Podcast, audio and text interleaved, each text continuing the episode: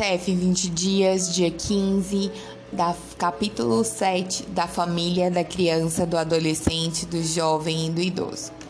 Artigo 226. A família, base da sociedade, tem especial proteção do Estado. Parágrafo 1. O casamento é civil e gratuita a celebração. Parágrafo 2. Casamento religioso tem efeito civil nos termos da lei. Parágrafo 3. Para efeito da proteção do Estado, é reconhecida a união estável entre homem e mulher como entidade familiar, devendo a lei facilitar sua conversão em casamento. Parágrafo 4. Entende-se também como entidade familiar a comunidade formada por qualquer dos pais e seus descendentes. Observe, não só a CF prevê também ser entidade familiar, a comunidade formada por apenas um dos genitores e não ambos, e os filhos, como o Supremo em mais de uma oportunidade, afirmou que a Constituição abriga diversos modelos de família, dentre as quais podemos incluir as famílias anaparental e monoparental, por exemplo. Família Anaparental é a família sem pais, formada apenas pelos irmãos. Monoparental é qualquer um dos pais com o filho. Existe também a família, ela pode ser formada, ela pode ser matrimonial, formada pelo casamento, ou informal, formada pela união estável.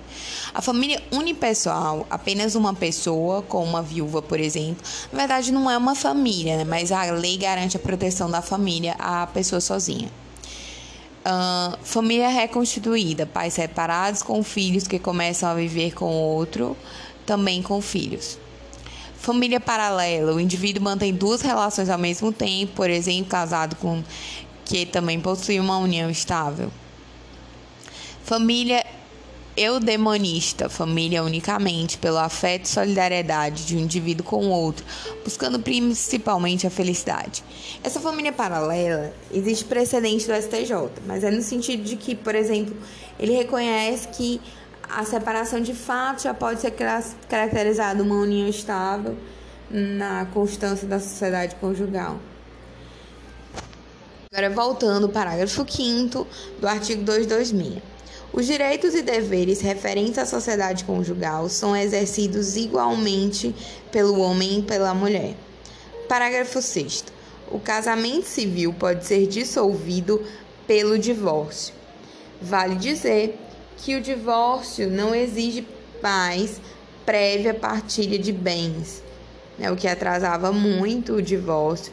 Agora ele não exige mais prévia partilha de bens. Mas a ação que decretou de partilha posterior ao divórcio deve tramitar no juízo que decretou o divórcio, mesmo que um dos cônjuges tenha mudado de domicílio e se tornado incapaz. Jurisprudência do STJ, é, do informativo 648.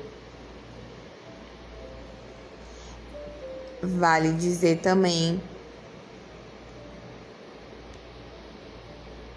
que o simples fato de a mulher ter sido revel na ação de divórcio não significa que o pedido de retirada do patronímico do ex-marido de seu nome tenha que ser deferido.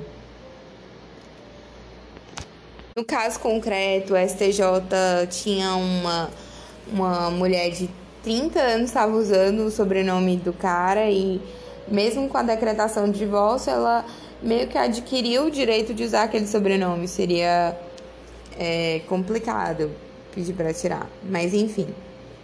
Agora vamos continuar aqui. Parágrafo 7 fundado nos princípios da dignidade da pessoa humana e da paternidade responsável.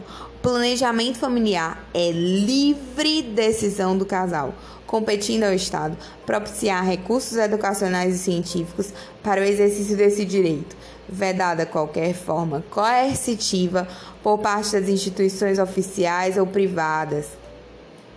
Parágrafo 8 o Estado assegurará assistência à família na pessoa de cada um dos que a integram, criando mecanismos para coibir a violência no âmbito de suas relações. Artigo 227. É dever da família, da sociedade e do Estado assegurar à criança, ao adolescente, ao jovem e ao jovem, com absoluta prioridade, o direito à vida, à saúde, à alimentação, à educação, ao lazer, à profissionalização, à cultura, à dignidade, ao respeito, à liberdade, à convivência familiar e comunitária, além de colocá-los a salvo de toda forma de negligência, discriminação, exploração, violência, crueldade e opressão.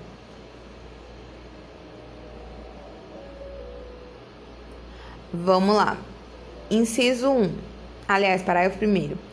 O Estado promoverá programas de assistência integral à saúde da criança, do adolescente e do jovem, admitida a participação de entidades não governamentais, mediante políticas específicas, obedecendo aos seguintes preceitos: 1. Um, aplicação de percentuais de recursos públicos destinados à saúde na assistência materno-infantil.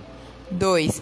A criação de programas de prevenção e atendimento especializado para as pessoas portadoras de deficiência física, sensorial ou mental, bem como de integração social do adolescente e do jovem portador de deficiência, mediante o treinamento para o trabalho e a convivência e a facilitação do acesso aos bens e serviços coletivos, com a eliminação de obstáculos arquitetônicos e de todas as formas de discriminação. Parágrafo 2. A lei disporá sobre normas de construção dos logradouros e dos edifícios de uso público e de fabricação de veículos de transporte coletivo, a fim de garantir acesso adequado às pessoas portadoras de deficiência. Parágrafo 3. O direito à proteção especial abrange os seguintes aspectos: idade mínima de 14 anos para admissão ao trabalho, observado o disposto no artigo 7, parágrafo 23. 2. O direito à proteção especial abrange os seguintes aspectos: garantia de direitos previdenciários e trabalhistas. O direito à proteção especial abrangerá os seguintes aspectos: 3.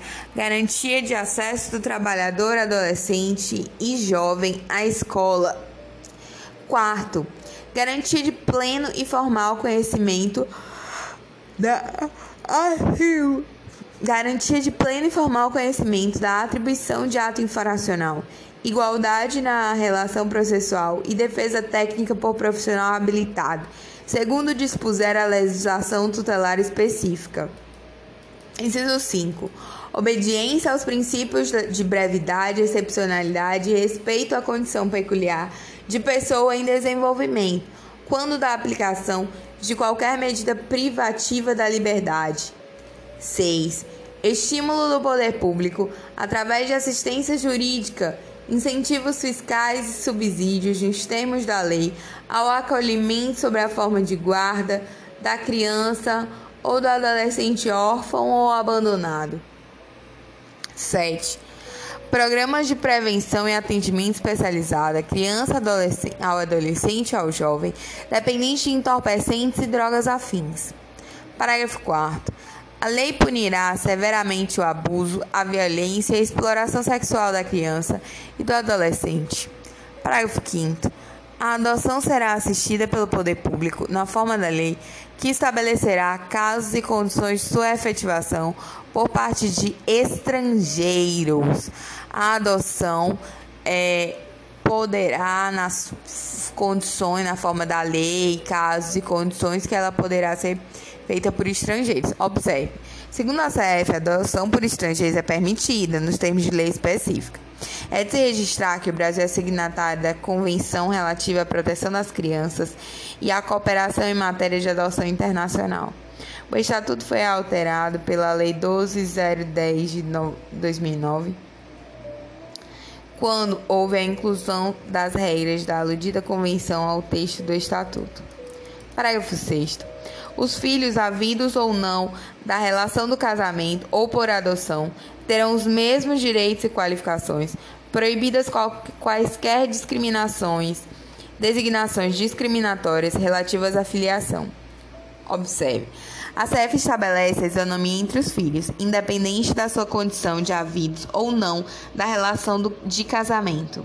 Antes da Constituição de 88, os filhos classificavam-se em biológicos, legítimos, ilegítimos, naturais, espúrios, adulterinos, incestuosos e adotivos. Somente com a Constituição de 88 é que esses filhos, é, independente da origem, eles puderam ser considerados filhos, herdar e participar de todas essas questões familiares. O que que acontecia? Antes, antes, por exemplo, o Código Civil de 16 ele dispunha que, o, o é, que se o adotante tivesse filhos legítimos, legitimados ou reconhecidos, a relação de adoção não envolve a de sucessão hereditária, ou seja, o adotante ele não entraria na sucessão o adotado ele não entraria na sucessão se já existissem filhos. É, e outra coisa, para os efeitos da sucessão aos filhos legítimos se equiparam os legitimados, os naturais reconhecidos e os adotivos. Hoje é o que diz. Mas aí imagina que existia isso antes da Constituição e aí houve a morte posterior. Ele é, é, quando ele adotou o menino, estava em vigor essa regra anterior que dizia que os adotantes não participavam da sucessão. E depois ocorreu essa nova, ocorreu a entrada em vigor da Constituição e após a Constituição houve a morte.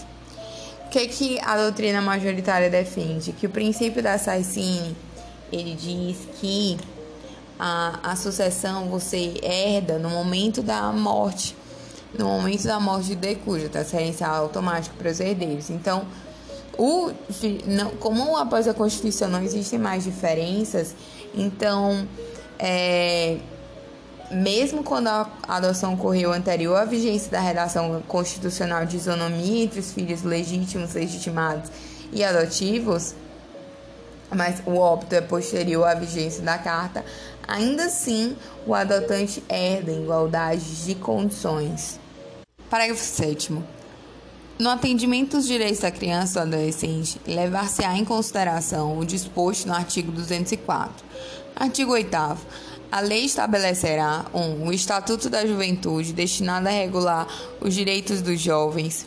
2. O Plano Nacional da Juventude, de duração decenal, visando a articulação das várias esferas do poder público para a execução de políticas públicas. Artigo 228. São penalmente inimputáveis os menores de 18 anos, sujeitos às normas de legislação especial. O artigo 228, ele estabelece a garantia de inimputabilidade aos menores de 18 anos assegurado ao adolescente o direito de ser submetido a um tribunal especial, regido por uma legislação especial e presidido por um juiz especial, o juiz da infância e da juventude.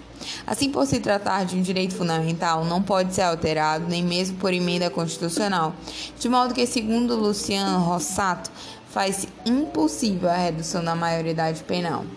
Há controvérsias, mas é isso. Artigo 229. Os pais têm o dever de assistir, criar e educar os filhos menores. E os filhos maiores têm o dever de ajudar e amparar os pais na velhice, carência ou enfermidade. Ou seja, tanto os pais têm um dever para com os filhos, quanto os filhos têm um dever para com os pais. Ressalte que a solidariedade é um dos objetivos fundamentais da República com previsão no artigo 3 inciso 1, e no âmbito familiar tem previsão no artigo 229. O Flávio Tartucci, inclusive, tem um artigo em que trata do referido princípio, segundo ele, serve de fundamento para o RESP, para o RESP 1.159.242 de São Paulo. Penso que esse último acordo proferido pelo STJ representa a correta concretização do princípio do, da solidariedade, sem perder de vista a função pedagógica e de desestímulo que deve ter a responsabilidade civil. Sempre pontuei assim que esse último posicionamento deve prevalecer sobre nossa jurisprudência, visando também a evitar que outros pais abandonem os seus filhos. é aquele RESP que é abandono familiar e prevê indenização. Artigo 230. A família, a sociedade e o Estado têm o dever de amparar as pessoas idosas, assegurando sua participação na comunidade, defendendo sua dignidade e bem-estar e garantindo-lhe o direito à vida. Parágrafo 1. Os programas de amparo aos idosos serão executados preferencialmente em seus lares. Então, os idosos têm essa preferência, né? Programas de amparo executados preferencialmente em seus lares. Parágrafo 2. Aos maiores de 65 anos é garantida a gratuidade dos transportes coletivos urbanos. A reserva de duas vagas gratuitas por veículo para idosos com renda igual ou inferior a dois salários mínimos previstos no artigo 40, inciso 1 do Estatuto do Idoso, não se limita ao valor das passagens, abrangendo eventuais custos relacionados diretamente com o transporte, em que se incluem as tarifas de pedágio e de utilização dos terminais. É o que dispôs o STJ no RESP 1.543.465 do Rio Grande do Sul. Ministro Napoleão Filho, informativo 641.